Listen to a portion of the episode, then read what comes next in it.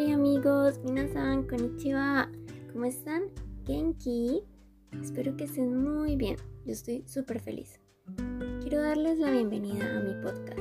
Soy Nata de Natchanto Spengo Benkyoshio. Mucho gusto. Soy colombiana. Soy estudiante de japonés y amo el calpis. Estoy muy emocionada de empezar esta idea para que ustedes puedan aprender mucho más del idioma español. Sé que algunas personas que estudian español quieren mejorar en la conversación y comprensión para poder escuchar. Así que, vengo, gambaro. Así que quiero que seamos amigos y conversemos mucho. Si me estás escuchando por primera vez, quiero agradecerte y espero que te guste mucho. Voy a hacer mi mayor esfuerzo para que entiendas todo y practiquemos juntos español. Ahora tengo un poco de vergüenza porque no estoy acostumbrada a que escuchen mi voz. Te quiero decir que el español es un idioma muy extenso, nagai gengo ya que maneja muchos acentos en diferentes países. Hatsuon, muchos vocabularios, irona tango, tiempos verbales, doshi y diferencias culturales, por supuesto. Bunka no chigai mo arimasu ne. Dakara, por eso quiero que conversemos sobre la gramática, bumpo, palabras nuevas, atarashiko toba, la cultura del español y en especial mi cultura que es la latina y colombiana. Nanbei no unkamo. Diferencias que he encontrado sobre mi país y Japón específicamente, o quizás en otros países.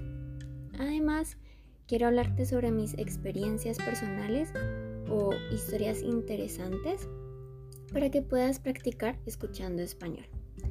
Poco a poco iré aumentando el nivel de dificultad, ya que es importante conocer cómo hablamos a diario nuestro idioma al ser nativos en español. También en la descripción de los podcasts intentaré dejarte algunas palabras con su significado para que las, puedas escribir o estudiar después, ¿vale? Voy a contarte un poco sobre mí. Desde hace cuatro años más o menos empecé a estudiar japonés, pero aún creo que mi nivel es muy bajo como para trabajar o para vivir en Japón. Madanigate desga. Pero gracias a mi estudio he podido conocer muchos amigos y profesores japoneses. También tuve la oportunidad de viajar a Japón en el año 2019, en la temporada de primavera, y pude cumplir uno de mis grandes sueños, empecé a tener la idea de hacer o realizar mi podcast.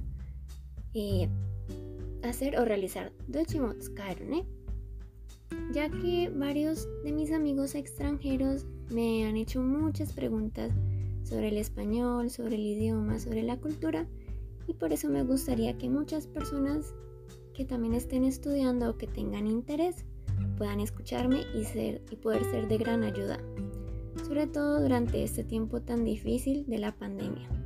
Saikin no kansei shou. Kiotsukete kudasai ne. Espero que pronto podamos tener mayor contacto y poder saber a futuro sus preguntas o si quieren contactarme o, contar, o contarme sus historias para conocernos un poco más. Quiero que nos apoyemos mutuamente y podamos conocer más sobre los idiomas que son tan maravillosos. Yes, subarashi. Perdón si me equivoco hablando en japonés, todavía soy un poco mala. Muchas gracias y hasta la próxima. ¡Matane!